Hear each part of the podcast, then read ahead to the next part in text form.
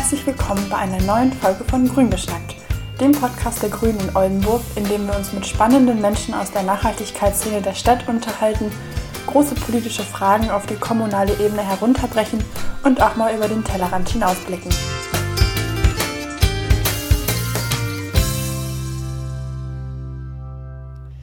In dieser Folge widmen wir uns einem leider buchstäblich immer noch brennenden Thema, und zwar der ungelösten Probleme in der europäischen Migrationspolitik. Zu Gast sind Anne und Niklas von der Seebrücke Oldenburg und gemeinsam sprechen wir über Themen wie die Seenotrettung, den europäischen Migrationspakt, die Situation in den Grenzlagern und die sogenannte Balkanroute, aber auch die kommunale Aufnahme von Geflüchteten bei uns in Blankenburg. Wir freuen uns, dass sich die beiden die Zeit genommen haben, mit uns über diese Problematiken zu sprechen, die leider gerade in Zeiten von Corona immer wieder von der Tagesordnung verschwinden. Wir hoffen, dass ihr ein paar spannende Impulse aus dem Gespräch mitnehmen könnt. Kleiner Hinweis noch zu Beginn. Wir haben das Gespräch am 27. November aufgezeichnet. Jetzt geht's aber los mit der neuen Folge von Grün geschnackt. Herzlich willkommen, Anne und Niklas von der Seebrücke Oldenburg hier bei uns im Podcast Grün geschnackt. Ich freue mich sehr, dass ihr euch an diesem trüben Freitagmorgen die Zeit genommen habt, äh, mit uns über eure Arbeit und euer Themenfeld zu sprechen. Und ich würde euch jetzt einfach einladen, euch einfach nochmal selber vorzustellen, dass die HörerInnen auch ähm, ein bisschen mehr über euch erfahren. Ja, Fange ich mal an. Ne? Hallo. Ähm, ja, vielen Dank, dass wir da sein dürfen. Das freut uns sehr. Ähm, Genau, ich bin Anne. Ich bin äh, schon ziemlich seit Anfang der Gründung dabei der Seebrücke, beschäftige mich schon seit längerem mit, ähm, mit Migration ähm, und vor allen Dingen auch mit Rassismen, Rassismen, also verschiedenen Formen von Rassismen. Und für mich ist ähm, die Gründung der Seebrücke quasi oder die Teilnahme bei der Seebrücke eine konsequente Antwort auf meine Beschäftigung mit dem Thema. Genau, ich bin sehr dankbar, dass das initiiert worden ist in Oldenburg und da teilnehmen kann. Ja, ich bin Niklas. Ich bin jetzt seit einigen Monaten erst bei der Seebrücke dabei, ähm, um einfach in einem bestimmten zivilgesellschaftlichen Rahmen nochmal das deutlich zu machen, mit dem ich mich aber eigentlich schon deutlich länger auseinandersetze, nämlich einfach der Frage danach, wie lässt sich denn eigentlich Migrationspolitik vernünftig gestalten und wo sind da denn möglicherweise, und die gibt es, äh, wo sind da Probleme und wie kann man die angehen? Ähm, und ich glaube, dass es da ganz wichtig ist, dass es da auch zivilgesellschaftliche Akteure gibt, die sich da engagieren. Äh, und deswegen bin ich auch sehr froh, dass äh, wir auf der einen Seite dieses Format haben mit der Seebrücke, in dem wir uns da engagieren können und auf der anderen Seite, dass wir jetzt auch die Möglichkeit haben, das heute vorzustellen und äh, dadurch einfach vielleicht noch mehr Leute dafür zu begeistern, sich dazu engagieren, weil das ein wichtiges Thema ist, was nicht zuletzt angesichts der aktuellen allgegenwärtigen Corona-Lage vielleicht oder auf jeden Fall nochmal intensiver ähm, Berücksichtigung verdient und bei dem man nochmal genauer hinschauen muss, was sich da eigentlich äh, für Herausforderungen ergeben und dass es eigentlich die alten Herausforderungen sind und wir jetzt die Versäumnisse von der Migrationspolitik der letzten fünf Jahre irgendwie da auch mitkriegen und das ist, glaube ich, ein wichtiger Punkt. Ja, es ist auf jeden Fall ein Themenfeld, was wahrscheinlich seit fünf Jahren in einer Dauerkrise ist irgendwie und äh, da bin ich auch schon sehr gespannt, nachher mehr mit euch drauf einzugehen. Vielleicht vorneweg nochmal für unsere HörerInnen der, ähm, der Hinweis, wir haben eine sehr straffe Tagesordnung, sage ich mal, oder wir haben uns viel vorgenommen, was wir heute besprechen wollen und wir werden auf jeden Fall den Themen in der Tiefe nicht hundertprozentig gerecht werden. Also das vielleicht schon mal als Hinweis, wenn euch da an der einen oder anderen Stelle was zu kurz kommt oder so, meldet es gerne nochmal, dann können wir das nochmal aufgreifen. Aber wir versuchen eben die Initiative vorzustellen und das Themenfeld in der Breite ähm, ja, abzuarbeiten, sage ich mal, und können dann eben in der Tiefe nicht unbedingt äh, super ausdifferenziert auf alles eingehen, aber wir geben natürlich unser Bestes. Wollt ihr vielleicht für die Leute, die die letzten zwei Jahre mit was ganz anderem beschäftigt waren und irgendwie nicht mitgekriegt haben, dass es sowas wie die Seebrücke gibt, nochmal kurz abholen, was die Seebrücke ist, die Initiative und auch nochmal genauer die Ortsgruppe in Oldenburg, was ihr macht und wofür ihr euch einsetzt? Ja, genau. Also die Seebrücke ähm, ist im Prinzip eine internationale zivilgesellschaftliche Organisation, in der sich ähm, engagierte BürgerInnen und äh, Organisationen zusammengefunden haben, um sich für ein bestimmtes Ziel einzusetzen. Und das Ziel ist, ähm, sich solidarisch mit Geflüchteten zu zeigen, das heißt mit Menschen, die auf der äh, in der Hoffnung eines besseren Lebens sich äh, auf den Weg machen müssen, ähm, um halt äh, aus, aus Lebensumständen oder einfach äh, aus einer Situation zu entfliehen, ähm, in, in, der sie ihr Leben nicht leben können. Ähm, und die, mit diesen solidarisch zu sein, sichere Fluchtwege für die zu ermöglichen, sich für eine menschenwürdige Aufnahme von Geflüchteten einzusetzen und sich für die Entkriminalisierung von Seenotrettung einzusetzen. Denn wir haben die Situation, dass es tagtäglich bis heute geschieht, dass Menschen, die sich auf äh, ganz gefährliche Flucht begeben, weil sie es tun müssen, ähm, in Seenot geraten und da von, den, von, von der EU und von politischen AkteurInnen äh, so nicht gerettet werden. So, oder beziehungsweise von denen nicht gerettet werden, die dafür eigentlich verantwortlich sind, sodass zivilgesellschaftliche Organisationen diese Seenotrettung übernehmen und ähm, dieses, was das für Folgen haben kann, das ist auch ein Anlass sozusagen, warum es die Seebrücke, Seebrücke konkret gibt. Nämlich wir haben, hatten die Situation 2018 im Juni, dass äh, das Rettungsschiff Lifeline wirklich tagelang daran gehindert wurde, an einem, ha äh, an einem Hafen anzulegen, also an einem Einlauf in einen Hafen gehindert wurde mit 234 geretteten Menschen an Bord. Das heißt, es war nicht nur so, dass diese, diese Lifeline eine Aufgabe übernommen hatte, die eigentlich eine staatliche Aufgabe wäre, wo man das erste Versäumnis hat, sondern dieses Versäumnis wurde dann sozusagen auch nochmal ähm, dadurch intensiviert, dass man die daran gehindert hat, in einen Hafen einzulaufen. Und da wurde dann halt äh, nochmal ganz akut deutlich, es kann nicht sein, dass 234 Menschen, die in, in, Not gerettet wurden, dann auch noch daran gehindert werden, in, diesen, in einen sicheren Hafen zu kommen. Ähm, das kann nicht sein, dafür müssen wir uns einsetzen. Und das war ein Anlass, warum gesagt wurde, wir brauchen dann äh, zivilgesellschaftliches Format, um uns dafür zu engagieren. Ähm, und in Oldenburg konkret ähm, hat sich das dann so niedergeschlagen, die Seebrücke hat, gliedert sich im Prinzip in unterschiedliche Lokalgruppen aus. Das heißt, an unterschiedlichen Orten in Deutschland und darüber hinaus setzen sich Menschen in Lokalgruppen dann genau für diese genannten Ziele ein. Und in Oldenburg findet das seit 2018 statt, seit August 2018, also relativ kurz nachdem, es, nachdem die Bewegung sozusagen entstanden ist.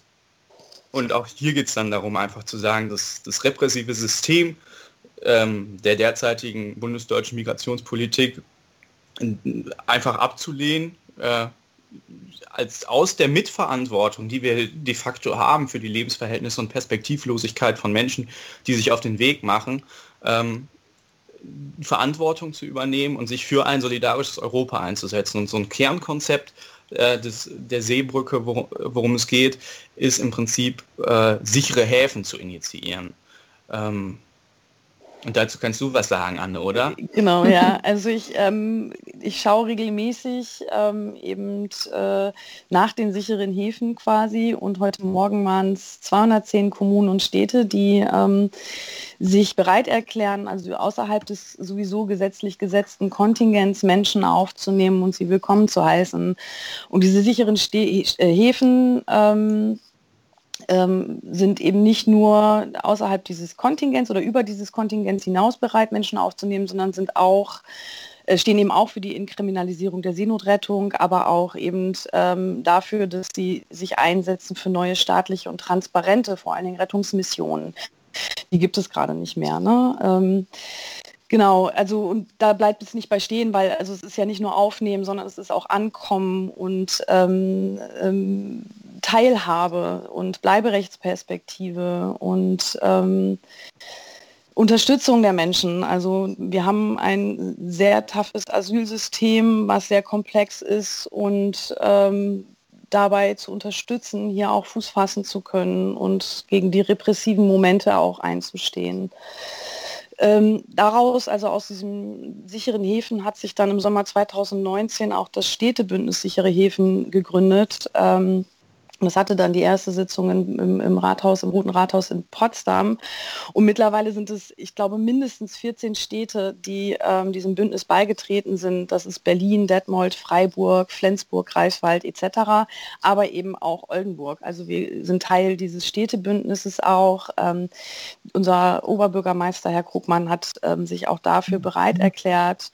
Und es gibt im Moment sogar ganze Bemühungen oder Bemühungen, ganze Bundesländer zum sicheren Hafen zu erklären. Und Sinn und Zweck ist es, eben ähm, diese Bereitschaft zu pluralisieren, um mehr Druck auf die Bundesregierung, auf mehr, Dru mehr Druck auf die, das Innenministerium auszuüben, ähm, damit die irgendwann nicht mehr dran vorbeikommen an diese zivilgesellschaftlichen Bemühungen und äh, das nicht mehr ignorieren können. Noch ist Seehofer sehr bemüht, das irgendwie auszublenden. Ähm, ich meine jetzt in einer Rede, oder ich weiß, dass er in einer Rede mal Bezug darauf genommen hat, aber also in, in Verbindung mit Moria, mit den Geschehnissen in Moria.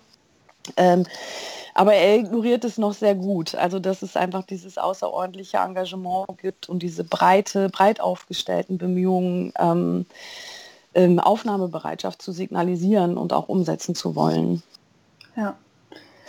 Genau, und also wir schaffen einfach unglaublich viel äh, Öffentlichkeitsarbeit. Also das eins unserer Kerngeschäfte ist es, Öffentlichkeit zu schaffen für, für dieses Thema und für, diese, äh, für diesen sehr repressiven Apparat der, des, des, des Asylsystems, also bundesweit und auch europäisch. Und das machen wir in verschiedenen Aktionsformen. Genau, und da, da, also da kann ich gut anschließen. Also das, ist ja wirklich sehr breit gestreut, was man da, was wir konkret machen. Also es geht auf der einen Seite darum, dass man sagt, wir wollen an dem politischen Diskurs über das Thema teilnehmen und wir wollen vor allen Dingen diese, diese, diese Bereitschaft, sich zu engagieren, einfach für Menschen, äh, äh, die, die, geflohen sind. Ähm, das, das versuchen wir halt als Thema zu setzen, damit halt Herr Seehofer und andere das nicht einfach ignorieren können und sagen können, das interessiert mich irgendwie alles nicht, ob da sich so und so viele Städte mittlerweile bereit erklärt haben, auch Geflüchtete aufzunehmen, weil es äh, weil es sich so gehört und weil es eigentlich ja auch in den, in den, in den sogenannten Werten, die, die seine Partei wie eine Monstranz vor sich herträgt, äh, irgendwie etabliert worden ist oder etabliert sein sollte. Äh, und das machen wir durch ganz konkrete Sachen, dass wir offene Briefe schreiben, dass wir Pressemitteilungen machen, dass wir an Diskussionsveranstaltungen teilnehmen, dass wir im Gespräch bleiben mit weiteren Akteuren der Zivilgesellschaft oder halt auch zum Teil äh, Parteien, so wie jetzt in diesem Format, einfach um das Thema in den Diskurs einzubringen und dafür zu sorgen, dass halt darüber ähm, gesprochen wird und einfach deutlich zu machen, dass es Leute gibt, die sich dafür engagieren, dass es wichtig ist, sich dafür zu engagieren. Ähm, weil das nicht irgendwie was Komisches ist, sondern einfach eine humanitäre Verantwortung, die wir da haben und der wir da auch gerecht werden äh, wollen, können und müssen. Das ist, glaube ich, ganz, ganz wichtig, dass wir diese Verantwortung übernehmen. Das ist, ist ein Ziel und das kann, schlägt sich dann auch in kleineren Aktionen wieder. Wir hatten jetzt äh, am vergangenen Totensonntag zum Beispiel eine Gedenkaktion in Erinnerung an die Verstorbenen im Mittelmeer. Das ist ja sozusagen der Gedenktag für Verstorbene und auch an die haben wir erinnert. Also gerade wenn wir daran denken, bis, bis, bis zum 20.11. war es, glaube ich, sind äh, fast 1000 Menschen im Mittelmeer ertrunken. 1000 Menschen, von denen wir wissen. Hm. Da sind nicht diejenigen drin, von denen wir nicht wissen und von denen wir nie erfahren werden. Aber äh, 1000 Menschen, äh, die da ertrunken sind und in den Zahlen stehen halt auch Menschen. Das sind nicht irgendwelche Zahlen, sondern das sind halt enttäuschte Hoffnungen auf ein besseres Leben. Ähm, und äh, das ist im Prinzip, wenn man das so nimmt, mindestens tausendmal politisches Versagen und menschliches Versagen. Jeder Mensch hat da halt irgendwie einen Namen. Und da daran zu erinnern, ist, glaube ich, ein ganz wichtiger Punkt, ähm, weil sich halt jedes Mal mit extremen Folgen niederschlägt. Ähm, wir müssen oder wir können jetzt in Zeiten von Corona auch das Internet nutzen, indem wir zum Beispiel Tweetstorms machen. Das heißt, uns dafür einsetzen, dass äh, das Thema auch äh, bei Twitter und Facebook und in den sozialen Netzwerken auf die Agenda zu setzen, indem wir halt punktuell ähm, äh, durch das Posten von Beiträgen darauf aufmerksam machen. Das sind auch jetzt zu Zeiten von Corona natürlich immer unter den äh, notwendigen Hygienemaßnahmen, Demonstrationen, die wir allein oder mit BündnispartnerInnen organisieren, ähm, auch zuweilen spontan. Man denke an, an Anfang September, als es diesen äh, als es den letzten Großbrand in Moria gab, auch davor gab es das ja schon, aber mit den extremsten Folgen, wo 12.000 Menschen obdachlos geworden sind und wo sich dann dieses ganze Versagen nochmal in einem Moment kondensiert. Ähm, es geht um die Unterstützung von Aktionen von Bündnispartnerinnen. Dazu zählt auch Fridays for Future, aber da zählt vor allen Dingen auch das Bündnis für solidarische Interventionen, Bündnis von unterschiedlichen Organisationen wie die Seebrücke, die halt auf die äh, sozialen Folgen der Corona-Pandemie aufmerksam machen und darauf aufmerksam macht, dass sich da soziale Probleme, die wir vorher schon hatten, wie ein Brennglas verstärken und dass es das zu berücksichtigen gilt. Und das, äh, dazu zählt auch die Unterbringung von Geflüchteten, da kommen wir vielleicht später nochmal dazu. Und ähm, ja, die Vernetzung weiteren Lokalbrücken, Begleitung des Prozesses zum sicheren Hafen, wenn das gewünscht ist. Also es gibt immer noch auch im Umkreis von Oldenburg Städte, Kommunen, Gemeinden, die sichere Hafen werden wollen. Und da begleiten wir natürlich gerne diesen Prozess, weil das sozusagen das sichtbarste Zeichen ist, was wir da setzen können. Ja. Genau, also jede Menge. Okay, vielen Dank. Das klingt auf jeden Fall schon super aktiv und äh, breit auf jeden Fall euer Engagement. Ihr seid jetzt auf die Seenotrettung auch schon eingegangen. Ich würde vorschlagen, dass wir hier nochmal so ein bisschen ähm, ja, das Thema nochmal vertiefen. Das ist ja einfach auch vollkommen ungelöst und äh, es gibt immer wieder so Speerspitzen in der Öffentlichkeit, wo das nochmal äh, ins Bewusstsein rückt und dann auch eben genauso, genauso schnell leider auch wieder verschwindet und ähm, ja, einfach nur die Bilder bleiben, die man dann ähm, eben in der Presse dazu beobachten kann. Wollte noch einmal ähm, das vielleicht ein bisschen darstellen, wie genau die aktuelle Situation mit der Seenotrettung eigentlich ist, wie die Situation im Mittelmeer gerade ist? Ja, voll gerne. Ähm, also generell beobachten wir einfach eine ähm, ziemlich schnell und äh, stetig, stetige Ausweitung der Migrationsabwehr und der Externalisierungspolitik. Ähm, also uns wird immer mehr bekannt oder es wird immer deutlicher, dass eben einfach auch äh, Migrationsabwehr durch Drittstaaten ähm, passiert. Also namentlich jetzt quasi zum Beispiel libysche Milizen, ähm, die eben eine Grenzschutzbeauftragung bekommen aber es passiert sogar schon in Zentralafrika. Also alles, alles, alle Schritte, die gerade gegangen werden, dienen dem Sinn und Zweck, einfach Migration zu erschweren und die Leute abzuschrecken. Und dafür wird, wird einfach billigen Menschenleben oder ne, der Verlust von Menschenleben in Kauf genommen. Ähm, wir können uns auch noch sehr gut an diesen unsäglichen Deal mit der Türkei erinnern. Und wir haben auch damals schon und auch andere zivile Bewegungen haben damals schon, also bereits vor Jahren, ähm, darauf aufmerksam gemacht, dass dieser Deal quasi ähm, uns erpressbar macht und haben auch schon damals auf den Zynismus aufmerksam gemacht, dass also dass da mit Menschenleben ähm, ähm, gehandelt wird. Und das ist einfach unhinnehmbar. Ne? Also, und Seehofers europäische, vielbesungene europäische Lösung mündet mhm. einfach in Verantwortungspingpong und das wird eben auch in der Seenotrettung deutlich.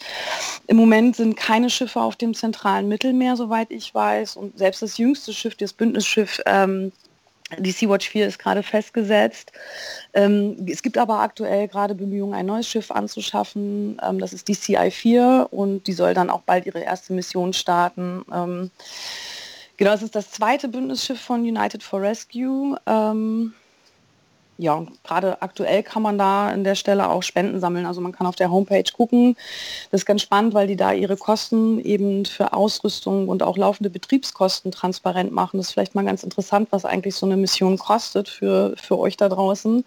Ähm, guckt da mal vorbei und vielleicht habt ihr Lust, um da einfach zu unterstützen und zu helfen. Dann äh, ist gerade aktuell auch noch eine neue NGO am Start. Das ist die Seenotrettung Sarah. Ähm, Sarah steht für Search and Rescue for All Humans. Aber die sind nicht auf dem zentralen Mittelmeer unterwegs, sondern ähm, die decken gerade die Zone um die Kanarischen Inseln ab in Form von Beobachtungsmissionen. Das ist ein kleines Motorschiff. Ähm, was jetzt erstmal gar nicht so retten wird im ersten Schritt, sondern erstmal die Menschenrechtsverletzungen dort vor Ort ähm, beobachten wird und eben auch dokumentieren wird und veröffentlichen wird. Ähm, das ist auch eine wichtige Aufgabe eben von ziviler Seenotrettung, also weil wie ähm, Niklas gerade schon gesagt hat, also die Zahlen, die wir mitbekommen, das sind nur die dokumentierten Zahlen. Ähm, das ist nur das, was im Prinzip äh, sichtbar ist und was sichtbar gemacht wird. Also die Dunkelziffer, vermuten wir, ist ähm, enorm viel höher. Und äh, genau, die Rettungswege verändern sich auch immer mal wieder. Also Quatsch, die Rettungswege, die Migrationswege verändern sich auch immer mal wieder. Also weil die Leute natürlich mitbekommen, ähm, wo gerade überhaupt kein Durchkommen mehr ist. Ähm, Genau, ansonsten sind einfach die anderen Schiffe immer wieder durch fadenscheinige ähm, Gründe werden sie festgehalten und kriminalisiert. Das geht von ähm, banalen technischen Mängeln wie eine kaputte Glühbirne bis hin zu irgendwie dem Vorwurf, das hat die Sea-Watch 4 jetzt bekommen, sie sei kein Pleasure Ship. Also Pleasure Ships sind quasi Passagierschiffe.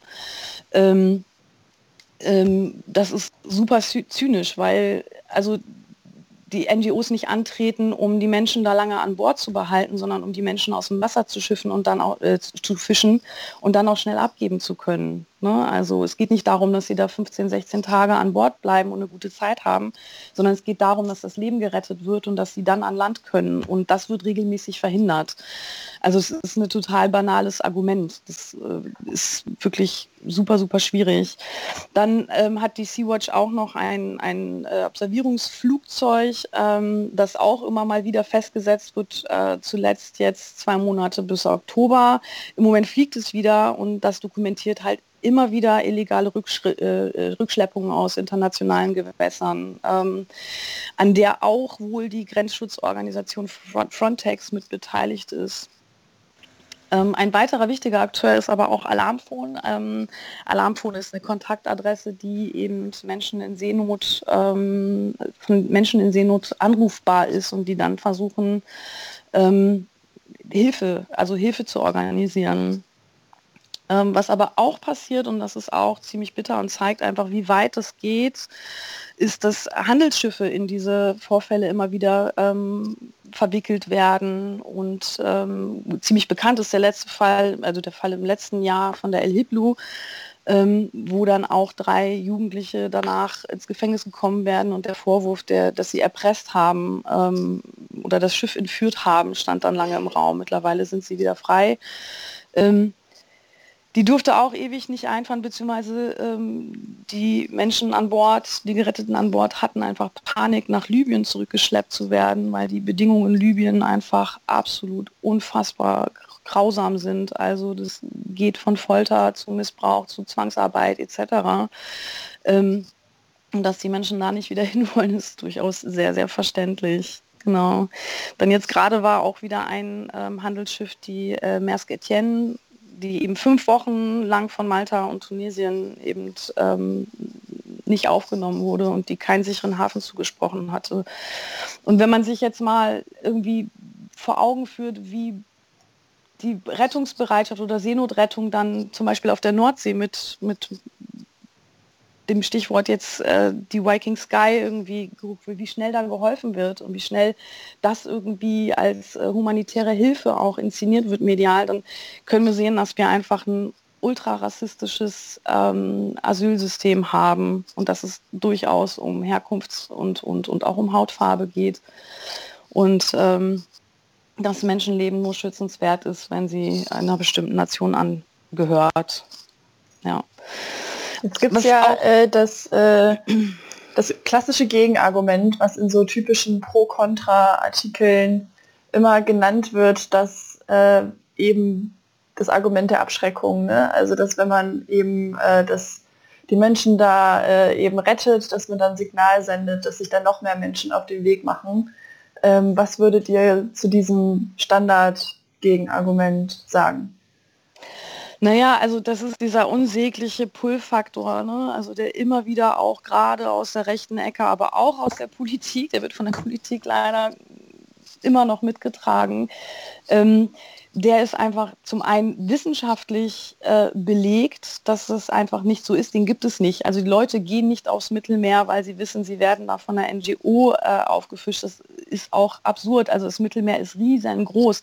Die Wahrscheinlichkeit, dass NGO-Schiffe dann ein sinkendes Schiff ähm, finden, ist die Nadel im Heuhaufen. Ne? Also deswegen gibt es ja zum Beispiel auch die Moonbird, damit sie eben observieren können und äh, einen breiteren Radius haben und, und, und mehr Gebiet quasi, Mittelmeergebiet einsehen können.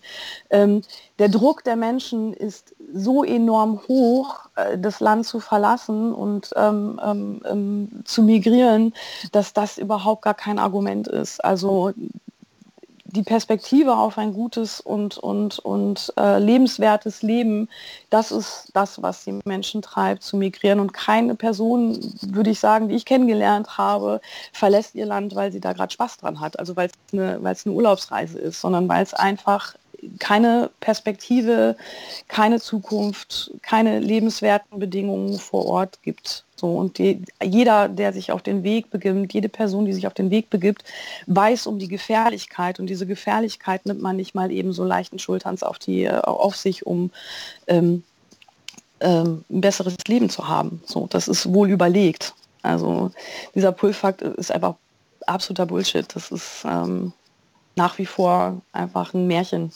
Ja.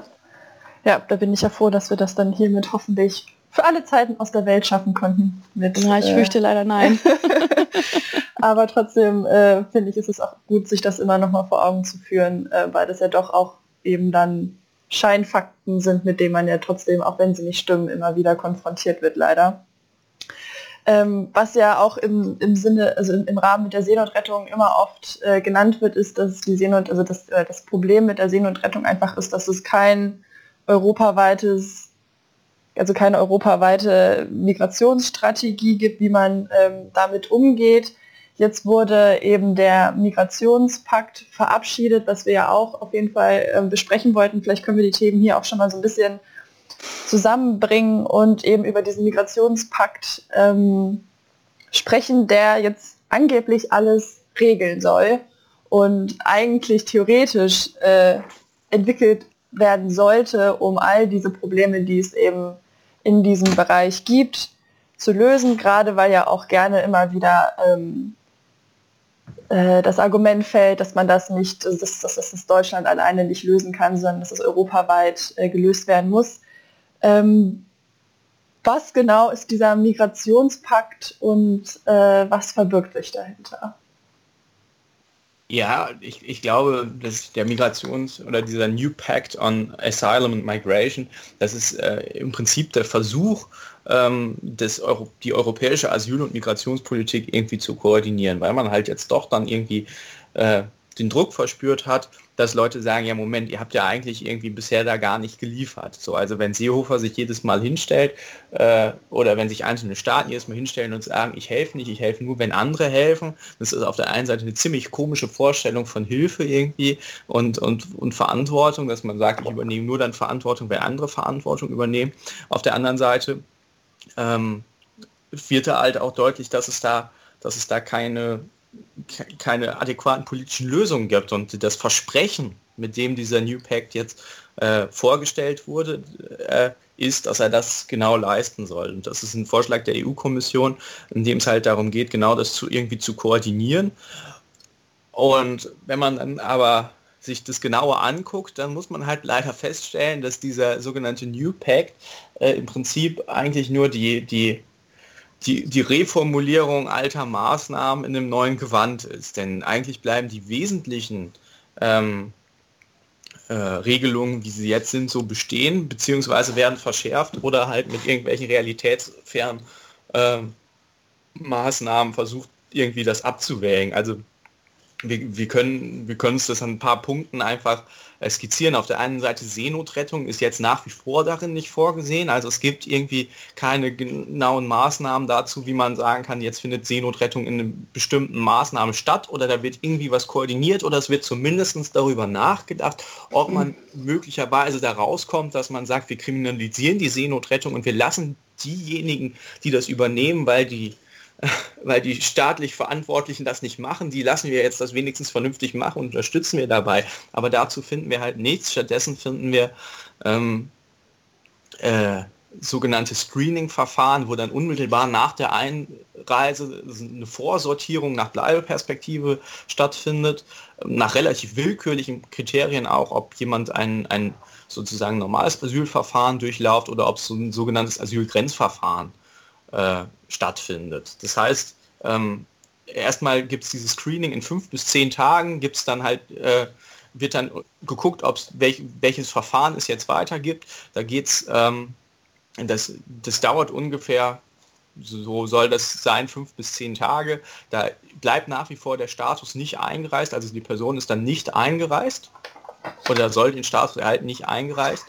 Und ähm, da wird dann entschieden, welches Verfahren es jetzt gibt. Und ähm, das Asylgrenzverfahren ist dann sowas zum Beispiel da, ähm, wenn die Anerkennungsquote unter 20 Prozent liegt, auf die Herkunftsländer, aus denen jemand kommt, dann ist dieses Asylgrenzverfahren verpflichtet. Im Prinzip kann das aber eigentlich auch äh, immer stattfinden. Wir, haben, wir finden da relativ willkürliche Kriterien und vor allen Dingen in dem Screening-Verfahren überhaupt nicht das adäquate Verfahren, um entsprechende Vulnerabilitäten auch richtig feststellen zu können. Dafür ist es halt leider gar nicht ausgelegt.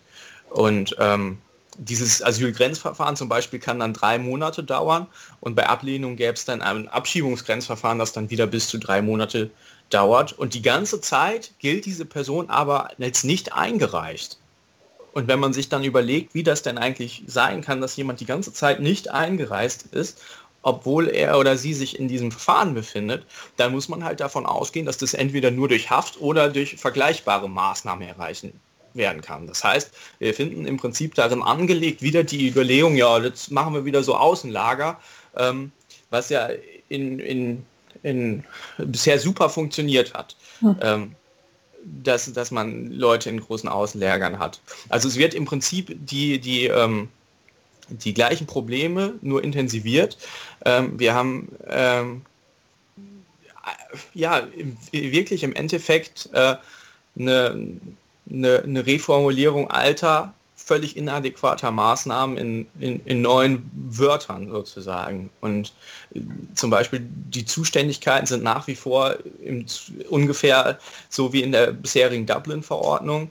Ähm, es gibt sogenannte Solidaritätsmaßnahmen bei Migrationsdruck. Das heißt, wenn, wenn, wenn viele Menschen kommen, soll es Solidarität geben. Das ist dann aber irgendwie auch äh, wieder schwierig und man hat das Gefühl, dass äh, oder es ist davon auszugehen, dass eigentlich die Probleme dieselben bleiben oder halt noch äh, intensiviert werden. Und zusammenfassend kann man eigentlich sagen, das ist so eine Zementierung der katastrophalen Lage an den Außengrenzen. Also das, was wir jetzt erleben, wird da nur noch mal festgeschrieben und mit schönen Begriffen angereichert. Ähm, und das ist, das ist natürlich ein Problem, weil ähm, wir jetzt schon erleben, wenn wir uns Außenlager angucken, wenn wir uns die Kriminalisierung von Seenotrettung angucken, dann haben wir da, haben wir da eigentlich genug Gründe, warum es eine grundlegende Veränderung in der Asyl- und Migrationspolitik geben müsste. Ähm, das findet aber nicht statt und das findet auch nicht durch diesen sogenannten New Pact on Asylum and Migration statt, sondern ähm, ja. Also genau. Erschüttert.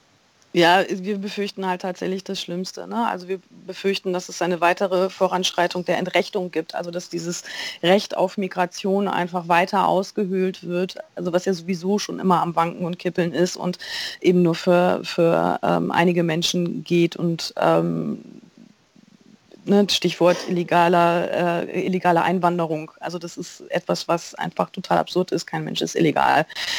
nochmal hierher gesagt und nochmal für die Zuhörenden. Also ähm, die Dublin-Verordnung ähm, besagt oder die Dublin 2-Verordnung besagt halt, also darauf beru äh, beruft sich die Europäische Union, dass der, die Person, die einreist, da den Asylantrag stellen muss, wo sie das erste Mal europäischen Boden betreten hat. Ähm, was natürlich dazu führt, dass die Binnenländer wie Deutschland, ähm, Belgien, Österreich etc. fein raus sind, weil also über ein Flugzeug kommen die wenigsten Menschen. Also es gibt keinen legalen Weg nach Deutschland zu kommen quasi. Ähm, ähm, vor allen Dingen für, für, für Leute aus ähm, ähm, afrikanischen Ländern. Und ähm, damit ist Deutschland natürlich irgendwie, was das angeht, ähm, fein raus und schiebt die Verantwortung ähm, an die Anrainerländer. Und das ist auch etwas, was dann wieder von Seehofer mit europäischer Lösung irgendwie viel besungen wird, was aber total absurd ist. Also wir sehen schon, dass allein diese Dublin-Verordnung an und für sich schon ein schwieriger Punkt ist und jetzt mit dem äh, New Pact on Asylum and Migration noch mehr ausgehöhlt und noch mehr ähm, in Rechnung vorangebracht wird und noch mehr Verantwortung abgeschoben wird. Und das ist etwas, was, was wir also wirklich anprangern und kritisieren. Das nur als kurze Ergänzung. Ja. Es gibt ja auch einfach wirklich absurde Punkte in diesem Pakt, wo dann eben diese neue Asylagentur gegründet werden soll, die es aber in der Form halt eigentlich auch schon gibt und auch die neue Agentur soll auch nur genau die Aufgaben übernehmen, die die EASO gerade schon macht. Also es ist wirklich äh, ja, sehr anzuzweifeln. Jetzt gibt es in der EU ja verschiedene Länder und die EU steht vor der Herausforderung, dass das eben im Kompromiss beschlossen werden muss. Und man hat eben die Länder, die, bei denen die Geflüchteten ähm, eben ankommen, wie Italien, wie Griechenland. Dann gibt es die Binnenländer, die du schon erwähnt hast, Anne, äh, wie Deutschland, die quasi in dem Sinne fein raus sind. Und dann gibt es auch noch so Länder wie Polen und Ungarn, die ja auch in diesem ganzen, ähm, in diesem ganzen Prozess wahnsinnig auf die Bremse drücken. Wie sollte eurer Meinung nach dieser europäische Prozess gestaltet werden? Was wären eure, also abgesehen von der Kritik, eure Lösungsvorschläge, wie man da denn jetzt einfach vorgeht, um einfach endlich diese Situation auch langfristig zu lösen? Zu Niklas soll ich erstmal? Du kannst ruhig starten dann. Ja, also ähm, also das, das Thema Flucht und Migration ist unglaublich komplex. Also das ist etwas, was, was ähm, sehr, sehr komplex ist, aber das, was auf jeden Fall passieren muss, ist wieder eine Menschenrechtsbindung. Also dass die Europäische Union sich auf die Menschenrechte wieder beruft. Ne? Also ähm, die Europäische Union ist ausgezeichnet worden mit dem Friedensnobelpreis, weil sie menschenrechtskonform handelt, aber das tut sie einfach seit langem nicht mehr. Und das wieder als Maßstab der Dinge zu nehmen, also eine, eine humanitäre Hilfe leisten aus dem Selbstverständnis heraus, da wieder hinzukehren, sich dem wieder hinzuwenden, äh, Migration nicht als Bedrohung wahrzunehmen, sondern als Chance für ähm, eine kulturelle Vielfalt und Weiterentwicklung.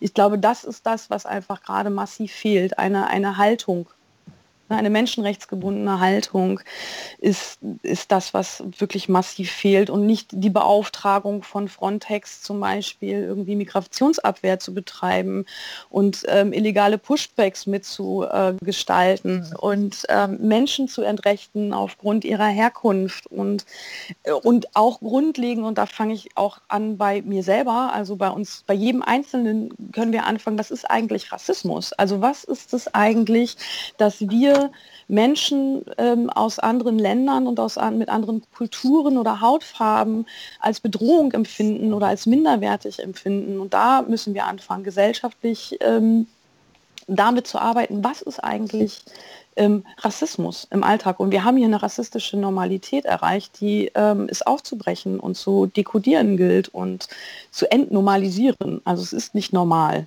was hier passiert. Es ja. ist menschenverachtend und menschenrechtsverachtend äh, ähm, auch. Also ja, jetzt habt ihr die Situation an den großen Lagern oder für in den großen Lagern auch schon äh, immer wieder angesprochen. Das war ja jetzt leider auch im September wieder ähm, mit großer Aufmerksamkeit, also eigentlich gut, dass es endlich wieder Aufmerksamkeit gab, aber natürlich mit einem tragischen äh, Anlass, äh, als äh, eben Moria mal wieder gebrannt hat, eben schwer abgebrannt ist und ähm, man überall von der Schande Europas lesen konnte. Wie konnte es dazu kommen und was ist eben mit den Menschen, die da äh, jetzt eben obdachlos geworden sind, wie ist die Situation jetzt? Jetzt, wo, wo niemand mehr hinschaut und das irgendwie doch wieder in Vergessenheit geraten ist, weil es jetzt darum geht, Weihnachten zu retten. Hm ja, ich, ich glaube, Moria ist, ähm, ist ja nur ein Beispiel für die Grenzlager, die es gibt. Und ich glaube, da, da kondensiert sich ganz gut dieses Problem nochmal, was wir eben hatten, dass wir halt äh, keine geregelte Migrations- und Asylpolitik haben in Europa und das, das, das dazu führt, dass halt Menschen und Menschenleben zum Spielball von Migrationspolitik werden. Also sowohl in diesem Fall jetzt Moria von griechischer als auch von europäischer Migrationspolitik. Ich würde ich würd es gerne verknüpfen mit der Frage vorher, nämlich was, was muss denn eigentlich passieren? Also zum Kontext, wir haben, wir haben Moria.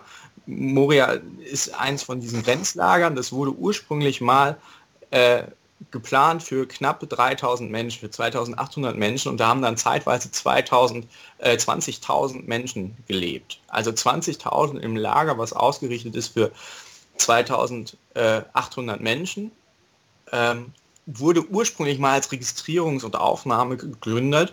Ähm, Und wenn man sich aber vorstellt, dass da 20.000 Menschen leben, was in einem, in einem Lager, was ursprünglich für 2.800 vorgesehen wurde, dann kann man sich vorstellen, wie die Zustände da sind. Denn wir haben ja da kaum sanitäre Anlagen. Jeder, der die Bilder in Moria gesehen hat, was da für Behausungen sind. Wir haben da keine zur Verfügung gestellten Unterkünfte, sondern wir hatten da im Prinzip eigene Behausung, keine durchgehende Nahrungsmittelversorgung. Ähm, also extrem prekäre Zustände, äh, die uns da begegnen. Und man muss davon ausgehen, dass, dass die bis zu, zu also dass es gewollt ist, einfach um eigene politische äh, Forderungen ähm, umzusetzen und durchzudrücken, weil es da halt diese Regelung nicht gibt. Und in diesem Kontext äh, gab es dann halt immer wieder äh, Brände auch in diesen, in diesen Lagern. Also das, dieser Großbrand am 8. September, der dann äh, Aufmerksamkeit erfahren hat, es war ja nicht das erste Mal, dass es in Moria gebrannt hat, sondern hat es immer schon vorher wieder öfter mal gebrannt, was, was ja irgendwie auch nicht wundert, wenn man den Menschen keine vernünftige Infrastruktur zur Verfügung stellt, äh, dann, dann kann man davon ausgehen, dass es da ähm, natürlich schneller ein Risiko gibt, dass, äh, dass es zu Bränden kommt und so weiter. Und nach diesem Großbrand am 8. September waren dann äh, 12.000 Menschen obdachlos. Das heißt, obdachlos heißt ja in diesem Fall diese prekären, sporadischen Behausungen, die wir vorher hatten, wo die Menschen im Prinzip oder wo die Menschen schon nichts hatten, was man sagen würde, das ist eine menschenwürdige Unterbringung. Das wurde ihnen dadurch noch genommen. So, und das, das, das ist dann die Situation, die wir haben, dass es da 12.000 Menschen gibt, die obdachlos sind.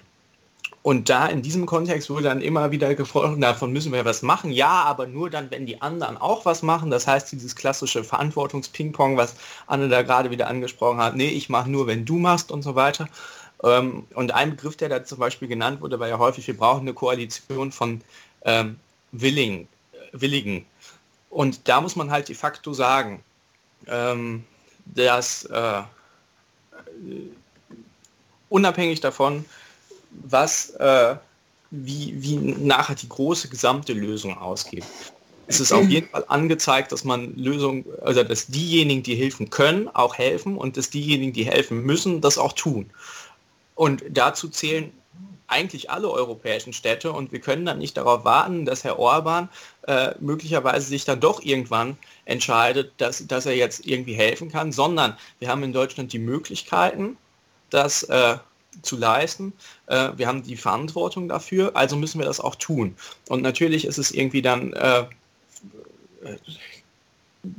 also natürlich muss man dann gucken, wie die längerfristige Perspektive aussieht. Aber es ist halt eigentlich oder es ist unglaublich, dass man nach so einem Brand, in dem 12.000 Menschen sich akut in Not befinden, noch darüber diskutieren muss, ob man ihnen hilft oder wie man ihnen hilft, auch wenn man es kann.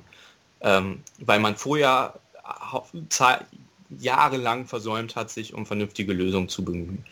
Ähm, und deswegen würde ich jetzt erstmal sagen, dass wenn man davon spricht, was Lösungen sein können, dann muss man muss man auf der einen Seite selber Verantwortung übernehmen, denn wir haben ja auch in anderen politischen Kontexten gesehen, wenn einzelne Länder Verantwortung übernehmen und vorweggehen, äh, bildet sich zwangsläufig eine Koalition der Willigen, was auch irgendwie ein ganz, ganz äh, bescheidener Ausdruck ist, so eine weil eigentlich gibt es schon eine viel größere Koalition der Müssenden, äh, die sich bisher nicht äh, äh, geäußert hat, so, aber die Koalition der Willigen soll es dann richten.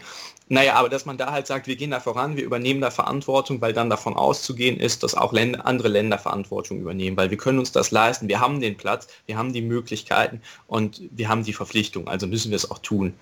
Ähm, und dadurch kann dann das, das sozusagen eine Vorreiterrolle auch sein in europäischer Migrations- und Geflüchtetenpolitik, weil dass es da eine europäische Lösung geben muss, das ist klar.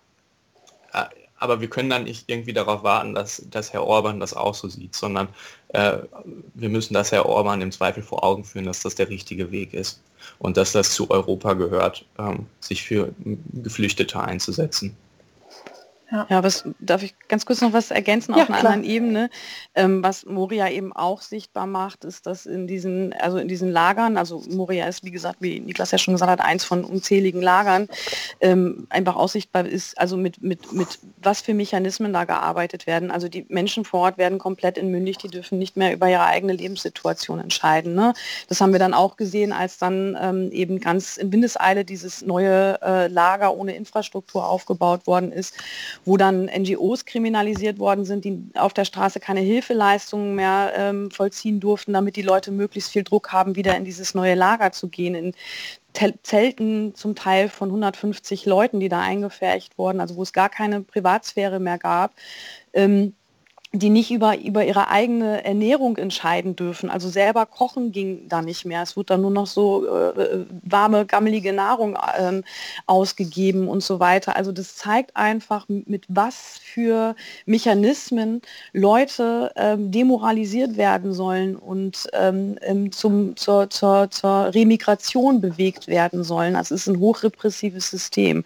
Das zeigt Moria aber eben auch ganz viele andere Lager entlang der Fluchtrouten. Also ähm, bei Moria wurde es nur jetzt medial sehr deutlich. Ja, ich würde gerne noch ein kurzes Licht auf äh, die Corona-Situation in diesen Lagern nochmal werfen, weil es halt eben ja doch Thema Nummer eins irgendwie ist, die Corona-Pandemie und auch noch eine Weile bleiben wird, aber dann eben die Situation in solchen Lagern ähm, mehr oder weniger keine Aufmerksamkeit erfährt. Könnt ihr das nochmal genauer schildern, unter welchen Voraussetzungen die Menschen dort mit der Pandemie umgehen, umgehen müssen? Ja klar, also ähm, ne, gerade in Moria, aber eben wie gesagt auch in anderen Lagern ist deutlich geworden, also diese Lager sind für viel weniger Menschen ausgelegt. Das heißt Wasserstellen, ähm, hygienische Bedingungen, Toiletten, Duschen etc. Ähm, ähm medizinische Versorgung etc. ist für viel weniger Menschen ausgelegt als tatsächlich dann vor Ort ähm, anwesende Personen. Das heißt, ein Schutz ist überhaupt nicht gewährleistet. Die Leute leben noch dicht gedrängt aufeinander, ähm, haben keinen Zugang zu ähm, ähm Hygieneartikeln, zu Desinfektionsmitteln etc. Ähm, und dadurch sind sie einfach diesem Virus schutzlos ausgeliefert. Das heißt also de facto, ähm, das Pandemiegeschehen da ist unberechenbar. Also ist unberechenbar. Geschweige denn bei einem schweren Verlauf den Zugang zu Beatmungsgeräten und äh, Ärztinnen und äh, Pflegepersonal. ja. ja. der sowieso schon prekär ist an, an in vielen Ländern, in, in, den, in den EU-Anrainerländern so. Ne? Also ähm, ja. Ja. Vielen Dank vor auf jeden Fall. Ja. Vor, vor allen Dingen muss man halt, also ist, man kann sich das ja eigentlich relativ einfach vor Augen führen. Wenn wir hier uns angucken, was sind eigentlich unsere Maßnahmen, um diesem Coronavirus aktuell zu begegnen in Deutschland. Wir machen Social Distancing, das heißt, wir treffen möglichst wenige Kontakte, wir äh, halten uns in unserem eigenen familiären Umfeld aus, wir machen regelmäßige Hände, wir machen Hygieneregeln, das heißt, wir waschen uns regelmäßig die Hände, ähm, wir tragen, äh, tragen Mund-Nasenschütze, ähm, wir lüften ähm, das sind ja bisher so, wenn man das, diese sogenannten AH plus L-Regeln, die man hat. Und wenn man sich jetzt mal anguckt, was da möglich ist, äh, in den äh, in, in solchen großen Aufnahmelagen, da kriege ich weniger Abstand hin, da habe ich nicht die Hygieneregeln und wenn ich eine prekäre Ausstattung habe, kann ich auch nicht, ähm, ja, habe ich, auch, hab ich auch im Zweifel keinen Mund-Nasenschutz und muss mich da irgendwie anders behelfen. Ähm, das heißt, diese Präventionsmaßnahmen fallen komplett weg. Und wenn es dann soweit ist, dann haben wir ja auch eine unzureichende medizinische Versorgung. Das heißt, auf allen Ebenen und auf allen unterschiedlichen Punkten, wo wir sagen würden, ähm, das ist, ist normal, dass es in Europa geleistet wird und dass es vorhanden ist, dass wir Prävention haben und dass wir im Zweifel dann, wenn es doch mit der Prävention nicht klappt, die vernünftige Versorgung haben.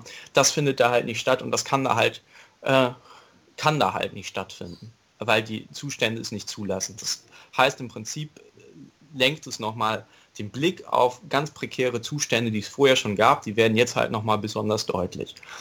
Und da muss man halt sagen, das gilt nicht nur für Außenlager an den EU-Grenzen so in Moria, sondern wir haben auch in Deutschland, zwar nicht in dem Maßstab, aber wir haben da Massenunterkünfte. Das heißt, wir haben da die Unterbringung äh, in Massenunterkünften, wo ein, eine große Anzahl an Menschen auf relativ kleinem Raum ähm, sozusagen untergebracht ist. Also, also, zum Beispiel in Niedersachsen gibt es davon äh, vier sogenannte Erstaufnahmeeinrichtungen. Äh, Eine ist dann hier zum Beispiel in Blankenburg. Wir haben auch da das Problem, dass wir relativ prekäre Lebensumstände haben, dass wir eine unzureichende Versorgung haben, dass wir Menschen haben, die da sehr lange in einem relativ begrenzten Rahmen sind. Jetzt, wenn es dann zum Beispiel Quarantäneverordnungen gibt, weil es äh, möglicherweise Corona-Kontakte gab, die dann wirklich da gefesselt sind an diese Erstaufnahmeeinrichtung und da nicht rauskommen, die sowieso schon unter einem psychischen Druck stehen, weil sie immerzu nur erneute Duldungen erhalten, die permanent Angst haben vor Abschiebung, nicht arbeiten dürfen, weil sie keine Arbeitserlaubnis haben, verzweifelt sind, eine extreme psychische Belastung haben, die zu diesen ganzen Traumata, die sie möglicherweise auf der Flucht erlebt haben, noch dazukommt.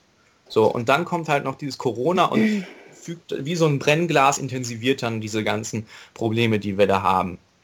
Und äh, auch, also wir, wir müssen das halt einfach befürchten, dass auch in diesen engen Lebensumständen, äh, wie wir sie in Erstaufnahmeeinrichtungen in Deutschland oder in Massenunterkünften in Deutschland haben, dass wir da zahlreiche Fälle befürchten müssen, die dann zu so, so, so einem Flächenbrand da führen. Ich meine, es gibt in Elwang in Baden-Württemberg gibt es auch so eine Massenunterkunft mit über 500 Bewohnerinnen, von denen wurden 300 positiv getestet. So. Also das verwundert dann nicht, wenn man sich anguckt, was, was wir uns leisten, um der Corona-Pandemie zu begegnen und was wir Menschen in Not zugestehen, um der Corona-Pandemie zu begegnen. Das ist ein extremes Ungleichgewicht.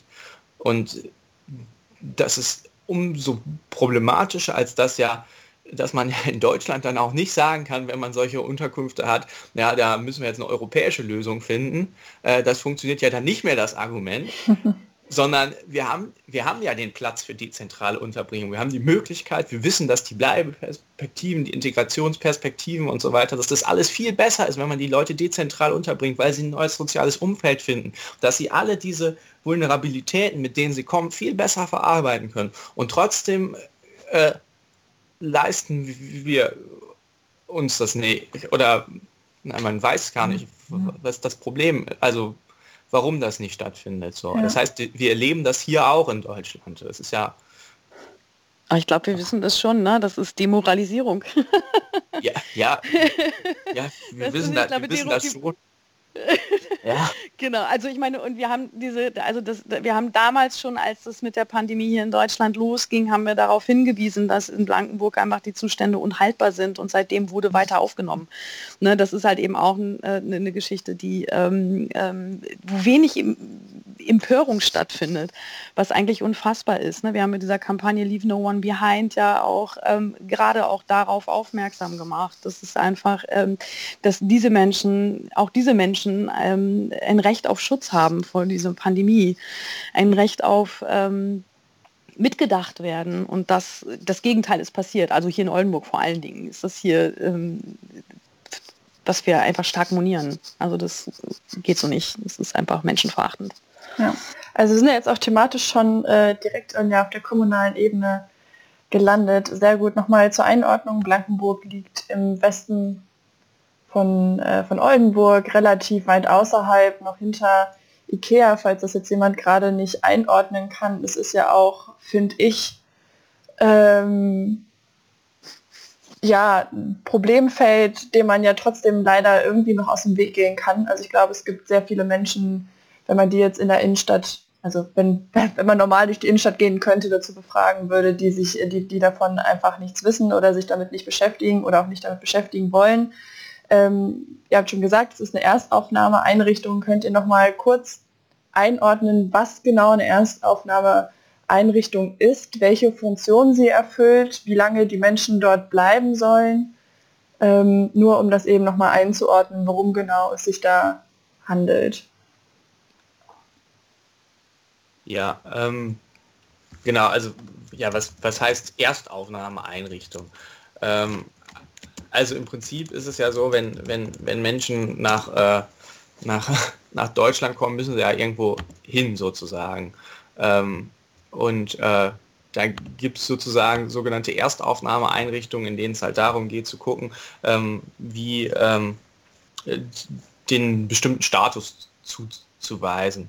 Äh, also ähm, halt einfach zu schauen, wer, wer, wer darf bleiben, also um es ganz drastisch zu sagen, wer darf bleiben und wer darf nicht bleiben, so und äh, so lange bleiben die Menschen dann halt da. So, das, das ist so ganz kurz vielleicht und vielleicht auch an manchen Stellen verkürzt, aber ganz kurz die Idee dahinter. Und äh, wenn wir uns dann angucken, wie, äh, wie diese Prozesse aktuell laufen, dann, dann ist es eigentlich relativ egal, wie lange die da bleiben sollen und mehr die Frage, wie lange sie, also die sollen da eigentlich gar nicht bleiben, so würde man sagen, wenn man mich fragt. Die, die, das, das gehört sich eigentlich so gar nicht so, weil ähm, ähm, im Endeffekt haben wir die Probleme eben genannt, was die, diese Erstaufnahmeeinrichtungen haben. Ähm, und es geht halt eigentlich, wäre so eine dezentrale Unterbringung aus allen Gründen viel besser geeignet. Ähm, außer wenn man sich keine Gedanken darüber machen möchte, dann bietet sich natürlich so eine Erstaufnahmeeinrichtung oder so eine Massenunterbringung an. Und dann kann ich die da hinstecken und dann muss ich mir da auch keine großen Gedanken mehr drüber machen. So. Und äh, das äh, ist natürlich ein Problem. Und ich meine, Blankenburg, das ist zwar relativ außerhalb, aber sind halt auch nur sechs Kilometer vom Schlossplatz. Das heißt, wenn wir über den Schlossplatz tanzen können, äh, sitzen auf dem ganzen, auf, dem, auf, auf, quasi der gleichen Fläche wahrscheinlich ungefähr irgendwie deutlich mehr Menschen als jetzt. Und wir erwarten, dass wir Abstand halten. So. Also das kann halt nicht funktionieren. Und das ist problematisch. Ja, und zu Blankenburg ist zu sagen, also es war ja schon mal eine Erstaufnahmeeinrichtung und ist dann durch zivile Bemühungen ähm, quasi dann irgendwann leer gewohnt worden, ähm, also gewohnt äh, in Anführungsstrichen. Ähm, und wurde dann 2015 wieder eröffnet ähm, in einer Hauruck-Aktion quasi. Also es war ähm, eigentlich eine, eine, eine, Gruppe an Menschen daran, ähm, dieses Gelände zu erschließen und als Wohnraum ähm, zu erschließen. Und ähm, die waren kurz vor Abschluss des Kaufvertrages quasi. Und dann kam aber eben das Land Niedersachsen und hat da wieder eine Erstaufnahmeeinrichtung draus gemacht. Das aber mit Auflagen, also sowas wie ähm, die Gewährleistung, dass sie eben ähm, mobil bleiben. Die durften, also die bekamen, die Leute vor Ort bekamen dann eben den Zugang zu, zu, zu, zu, zu Bus äh, oder konnten den Busse nutzen und so weiter. Das wurde dann so sukzessiv eben wieder zurückgeschraubt in Form von letzten Dezember ähm, dass die Menschen keine Bustickets mehr bekamen. Also das heißt, die kommen nicht aus diesen Lagern in die Stadt so. Wenn dann nur zu Fuß oder eben mit einem Fahrrad. Ähm, und äh, waren dann abgeschnitten von ihren Integrationskursen und, und so weiter. Also konnten dann überhaupt nicht mehr an dem gesellschaftlichen Leben teilnehmen was einfach ein Unding ist. Und das war damals aber ähm, eine der Auflagen, die die, die die, Landesaufnahme bekommen hat, die sie dann irgendwie einfach mal so stillschweigend, ohne darüber zu, äh, nicht mal die Anwohner wussten darüber Bescheid, dass sie auf einmal nicht mehr mit dem Bus fahren durften, ähm, zurückgeschraubt wurde. So, und auch da waren wir als Seebrücke dran ähm, und haben versucht, da Druck zu machen, was aber relativ erfolglos war leider. Ähm, ja, und zeigt einfach, welches Menschenleben hier partizipieren darf und welches nicht. Genau, ich habe aber noch ein Bedürfnis, vielleicht kann ich das noch einschieben. Also ich würde gerne noch mal über diese sogenannte Balkanroute sprechen, weil das ist etwas, was gerade medial überhaupt nicht sichtbar ist. Vielleicht ist das okay, wenn wir da noch kurz drüber sprechen. Ja, auf jeden Fall.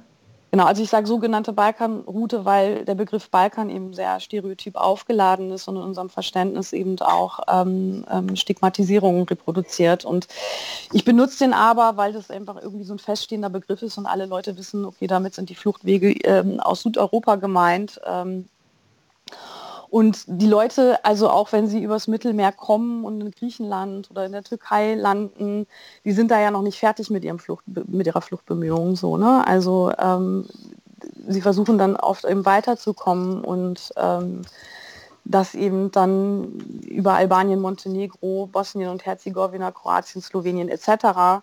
Ähm, und da haben wir eine ganz besondere Lage, also weil da ähm, im Prinzip die Leute zwar den Landweg nehmen müssen, aber die Grenzschutzanlagen zunehmend weiter ausgebaut und technisiert werden auch. Ne, die Menschen ähm, konnten in diesem Sommer 2015, einen Summer of Migration oder Sommer der Barmherzigkeit, wie auch immer man ihn nennen will, ähm, eben über diese Wege kommen. Und dann war aber von jetzt auf gleich im Oktober auch schon wieder Schluss und sie stauten sich da. Die Leute sind da regelrecht gestrandet. Ähm, und diese Wege haben seit dem March of Hope dann eben auch überhaupt gar keine Aufmerksamkeit mehr bekommen. Und diese Grenzschließung wird immer mehr vorangetrieben. Es werden Schutz, Migrationsschutzwälle quasi regelrecht gebaut. Ähm, und die Menschen dort also leben in sehr sporadischen Unterbringungen also von, von, von Serbien und Bosnien ich, dass dann irgendwie im Wald gehaust wird oder in leerstehenden Ruinen. Und das ist jetzt gerade, also ich mache darauf aufmerksam oder möchte darüber sprechen, weil jetzt gerade auch im Besonderen im Winter einfach die Bedingungen unfassbar sind. Ne? Also ähm, da herrscht eine unglaubliche Gewalt durch die Zivilbevölkerung, aber eben auch große Polizeigewalt. Es wird irgendwie, es geht um Kettenrückschiebungen, also die werden im Prinzip immer wieder auch zurückgeschoben. Sie versuchen dann Grenzübergänge, sie nennen das dann äh, zynisch The Game, äh, wo es dann auch verschiedene Levels gibt und so weiter. Das wissen sehr wenige. Ähm, und versuchen eben dann von Land zu Land zu kommen, um ähm, eben in Länder zu kommen, wo sie eben auch noch menschenrechtsgebunden näher Asylanträge stellen können, was sie in den Ländern eben oft nicht können. Ähm, Dazu kommt noch, dass in, in vielen Ländern wie Bosnien zum Beispiel einfach die Berichterstattung auch zunehmend sich radikalisiert und ein menschenfeindliches Bild zeichnet, was dann eben auch von der Zivilbevölkerung mitgetragen wird. Es herrscht ein unglaublicher Rassismus, was dann darin mündet, ähm, jetzt auch durch Corona nochmal verstärkt, dass ähm, ähm, an den Läden dann sowas wie äh, Migrants not allowed steht. Das heißt, die Menschen können überhaupt gar keine Lebensmittel kaufen oder in, in Busse einsteigen oder etc. etc. Also es gibt Hetzjagden äh, von, von, von rechten Gruppierungen auf Migrantinnen, die versuchen, diese Grenzübertritte oder Grenzbewegungen ähm, zu machen. Ähm, NGOs berichten immer wieder davon, dass sie ähm, Menschen auffinden, die sie medizinisch versorgen machen, weil sie zusammengeknüppelt worden sind von der Polizei, äh, berichten immer wieder davon, dass ähm, den Menschen irgendwie dies, das, das Notwendigste abgenommen wird, wie zum Beispiel ein Handy. Also es gab ja mal diese unsägliche Diskussion darüber, naja, denen kann es ja nicht so schlecht gehen, die haben ja alle ein Handy. Aber das Handy ist eben ein Symbol dafür, oder da, nicht ein Symbol, sondern das Ding, womit ähm, die Menschen in Kontakt bleiben können wo Vernetzung stattfindet. Das ist ein wichtiges Instrument auf dem Fluchtweg. Also es ist jetzt nicht ein Luxusgut oder so, sondern das ist einfach ein wichtiges Handwerkszeug für, für Migration. Ähm, ja, also es ist, es ist eine unglaubliche, unglaubliche ähm, Bedrohung und Gefahr geht in diesen Ländern auf die Menschen ein. Und ähm, der New Pact of Migration und Asylum wird das Ganze auch nochmal verstärken. So, ne? mhm. Ähm, ich habe jetzt vor einiger Zeit mit einer NGO ähm, Collective Aid gesprochen, die eben ähm, mobile Duschen zur Verfügung stellen, damit die Leute sich waschen können. Was ein totales Problem ist, ist zum Beispiel auch Krätze, weil es einfach keine Möglichkeiten gibt für die Menschen, Sachen zu waschen, sich selber zu waschen, ähm, ja, einfach einen gewissen Hygienestandard irgendwie zu, äh, zu halten, was natürlich total problematisch ist, weil das eben äh, kleine Schürfwunden dann zu großen entzündeten Schürfwunden werden lässt. Und ähm, das ist auch etwas, wo ich denke, da müssen wir als, als Zivilbevölkerung viel, viel mehr Augenmerk drauf halten. Ähm, es gibt wenig Öffentlichkeit dafür, weil die NGOs oft unterm Radar arbeiten müssen. Also in Bosnien zum Beispiel ist es nicht so einfach, ein, ein, Visum zu bekommen, um Volontärsarbeit zu leisten. Das ist ein unglaublicher bürokratischer Akt, weshalb viele NGOs ähm, und Grassroot-Bewegungen vor Ort ähm, eben ein bisschen unterm Radar arbeiten müssen. Das kann ich vielleicht so sagen.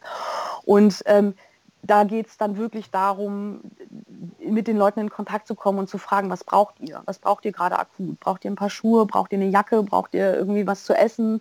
Und dann ist es auch immer noch mal ein Unterschied, ob man den Essen so fertig abgepackt gibt, schon vorgekocht, oder ob die, man den das bisschen Würde lässt und äh, Lebensmittel zusammenklaubt, die sie selber zubereiten können und Gewürze. Ne? Also all das ist etwas, was, was gerade erschwert, auch ein Spendenaufkommen zu generieren, weil diese Leute natürlich, diese NGOs nicht unbedingt an, immer an die Öffentlichkeit gehen, vor allem nicht, wenn sie unterm Radar arbeiten. Und äh, da haben wir auch vor einiger Zeit schon mal einen Spendenaufruf gemacht. Und da möchte ich auch euch nochmal bitten, guckt doch nochmal bei uns auf der Seite oder auf anderen Seiten. Ähm, zum Beispiel wie bei Collective Aid oder ganz populär auch die Balkanroute, die macht gerade sehr viel gute, sehr gute Arbeit dazu, ähm, die Spenden sammeln und dann an, also an Hilfsorganisationen ähm, ihres Vertrauens dann weiterleiten. Und das ist das, was gerade aktiv gebraucht wird. Immer wieder auch Schlafsäcke und Kleidung und so weiter. Ja, also mit Blick auf die Zeit, äh, finde ich, ist das auch ein super Punkt, um das Gespräch so ein bisschen abzurunden. Ähm, und zwar eben damit, womit du schon angefangen hast, quasi, Anne. Also was können wir jetzt tun, abgesehen davon, ähm, ja, eben irgendwie zu versuchen, auf eine, auf, auf eine, auf eine vernünftige äh, Migrationspolitik äh, irgendwie hinzuarbeiten. Aber was kann man tun, um eure Arbeit zu unterstützen, um die Situation der Geflüchteten zu verbessern, um politisch aktiv zu werden, wenn man jetzt in dem Gespräch ähm, ja, eben von den Inhalten berührt wurde und sich denkt, ich möchte jetzt was tun, was, was kann man machen? Oh, das ist unglaublich vielfältig, was man tun kann. Ich glaube, das Erste und Wichtigste ist, äh, sich informieren. So, ne? Also und Argumente sammeln und im Diskurs bleiben und ähm, dem, dem, dem rechten, den rechten zunehmend sich verstärkenden rechten Narrativen und, und, und Argumenten etwas entgegensetzen. Also wir dürfen äh, die mediale Öffentlichkeit oder die Öffentlichkeitsarbeit nicht äh, rechten Narrativen überlassen. Und ähm, informieren kann man sich eben bei uns. Wir haben, glaube ich, ein ganz gutes Paket geschnürt mittlerweile und sind auch immer weiter daran, ähm, wo man sich erstmal erste Eindrücke sammeln kann. Wir haben eine Homepage, wir haben bedienen Twitter, Instagram, ähm, wir haben Newsletter mittlerweile, wo wir eben so unsere Veranstaltungen bewerben und wir haben auch einen Blog. Ähm, also man kann aber auch auf den NGO-Seiten äh, zu sehen zum Thema Seenotrettung oder eben bei der Balkanbrücke gucken oder auch wichtige Adresse Pro Asyl immer wieder. Ähm, kann ich sehr, sehr empfehlen. Die machen unglaublich gute Arbeit. Ähm, Genau, das ist so das, also Informationen sammeln, äh, sich schlau lesen und dann eben sprechen. Also sprechen, sprechen, sprechen. Diskursive Teilhabe ist, glaube ich, das, was niedrigschwellig jede Person am allerschnellsten abholen kann. Ähm, Ihr seid herzlich eingeladen, natürlich auch ähm, an unseren Aktionen teilzunehmen. Ähm, ihr seid herzlich eingeladen, äh, zu uns ins Plenum zu kommen, äh, wenn ihr das möchtet. Das ist gerade äh, pandemiebedingt einfach im digitalen Raum. Könnt ihr uns anschreiben. Äh, wir sind ein sehr offener Haufen, sehr engagierter Haufen. Ihr müsst dafür auch nicht viel mitbringen. Also es geht nicht darum, jetzt die besten Skills mitzubringen und irgendwie eine Website designen zu können oder äh, in dem Thema schon super, super vertieft drin zu sein, sondern einfach Interesse daran zu haben und neugierig zu sein. Und was jede, also grundsätzlich gilt für uns, also dass wir uns gegen jede Form von Demokratiefeindlichkeit, dazu gehört auch, nochmal ganz kurze Sideshow, ähm, diese unsägliche und unsolidarische Querdenkenbewegung, ähm, mhm und sich gegen Menschenrechtsverletzungen zu stellen und jede Form von Diskriminierung einfach anzuprangern. Also da gehört jede Form von Rassismus dazu, Antisemitismus, mhm. Trans- und Queerfeindlichkeit und so weiter. Wenn ihr das teilt, dann seid ihr eben ähm, herzlich eingeladen. Also unser Themenfeld ist sehr breit und wir verstehen uns auch als, als ähm, informellen Bildungsraum, also ne, im Austausch und voneinander lernen. Das ist das, was wir auf jeden Fall ähm, liefern können. Ähm, ja, also wir freuen uns immer sehr über Teilnahme und Partizipation. Ihr könnt auch mit konkreten Ideen schon kommen und einfach das ähm, einbringen und wir bewerben das dann oder unterstützen euch soweit wir können.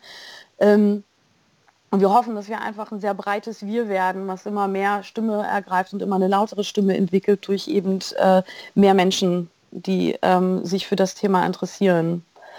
Ja, Genau, ansonsten hatte äh, Niklas das ja eingangs schon gesagt, also ne, ihr könnt Petitionen unterschreiben, ihr könnt irgendwie auch mal das Bundesinnenministerium anschreiben, ihr könnt Spenden sammeln und so weiter. Ihr seid auf jeden Fall ähm, herzlich willkommen, euch auch an uns zu wenden.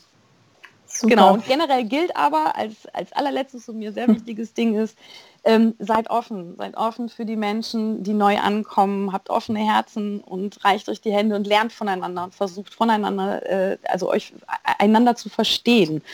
Also kurzum, bleibt menschlich und ähm, ja, das ist ein Plädoyer von mir. Das klingt auf jeden Fall nach sehr, sehr schönen Abschlussworten. Vielen Dank. Wir haben eine Frage, die wir all unseren Podcast-Gästen am Ende stellen. Ihr dürft die jeweils einzeln beantworten. Und das ist, wenn ihr Kanzler oder Kanzlerin von Deutschland wärt, ihr hättet für eine Maßnahme quasi die geballte Zustimmung des Parlaments hinter euch. Also ihr könntet es auf jeden Fall durchbringen. Was wäre die eine Maßnahme, die ihr durchsetzen würdet?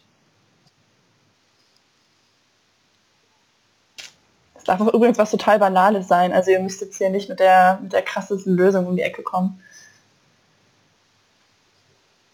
Ja, aber man will es natürlich gut überlegen, wenn man das. Äh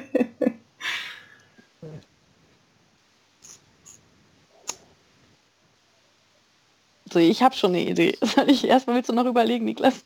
Ja, ja, ich, äh, mach du mal. Also ich, wenn meine Maßnahme wäre als allererstes ähm, ich glaube, als allererstes würde ich ähm, rassismuskritische Bildung etablieren und zwar sehr, sehr breit. Es muss zum Selbstverständnis einer Gesellschaft äh, gehören. Ähm, ähm aber nicht nur Rassismuskritik, sondern eben auch ähm, eine breite Diskriminierung, einen breiteren Diskriminierungsbegriff, der eben ähm, zu einer selbstreflexiven kritischen Haltung führt. Ich glaube, alles andere ergibt sich dann als Selbstverständnis und als konsequente Haltung daraus. Also ich glaube, das wäre meine Maßnahme. Und ich würde einfach definitiv ähm, also das ist damit ja auch irgendwie inbegriffen, einfach diese, diese unsäglichen Hate Speech-Attacken und diesem Rechtsruck einfach damit begegnen wollen. Hm. Ja. Für mich wäre es äh, tatsächlich ein anderer oder ähm, ein ergänzender Bereich, finde ich, aus, aus sozialstaatlichen Maßnahmen. Und zwar würde ich, glaube ich, eine, eine, eine, eine grundsätzliche ähm, äh, nicht, nicht nur Reformation, sondern gar vielleicht Revolution des, äh, ähm, der sozialstaatlichen Strukturen in Deutschland anstoßen, wozu auch äh, das eben von Anne angedeutete Bildungssystem und die Etablierung von Bildungsformaten steht, aber auch gerade die insgesamt offene, solidarische ähm, Versorgung äh, oder adäquate Versorgung von Menschen, die in Deutschland sind und die nach Deutschland kommen wollen. Hm. Schön. Ja, vielen Dank. Das war auf jeden Fall äh, sehr umfassend und ich danke euch für eure Zeit, für das Gespräch, für die Perspektiven, die ihr mit uns geteilt habt, dass wir nochmal ähm, ja, nochmal einen neuen, umfassenden Blick auf dieses Thema ähm, bekommen haben und äh, genau, wünsche euch weiterhin viel Erfolg mit eurer Arbeit. Dankeschön. Vielen Dank, dass wir da sein durften. Ja, vielen Dank für den Raum. So, wir hoffen, dass dir dieses Interview gefallen hat. Wir würden uns natürlich freuen, wenn du mit uns zu den Themen des Podcasts diskutierst, etwa unter dem Post der Podcast-Folge auf Instagram oder Facebook, wo du uns unter Grüne Oldenburg finden kannst, auf der Webseite oder bei YouTube. Wir freuen uns natürlich auch, wenn du den Podcast abonnierst, damit du keine neue Folge verpasst, weiterempfiehlst und bewertest, damit viele ihn noch finden können. Und ansonsten hören wir uns bei einer neuen Folge von Grün geschnackt.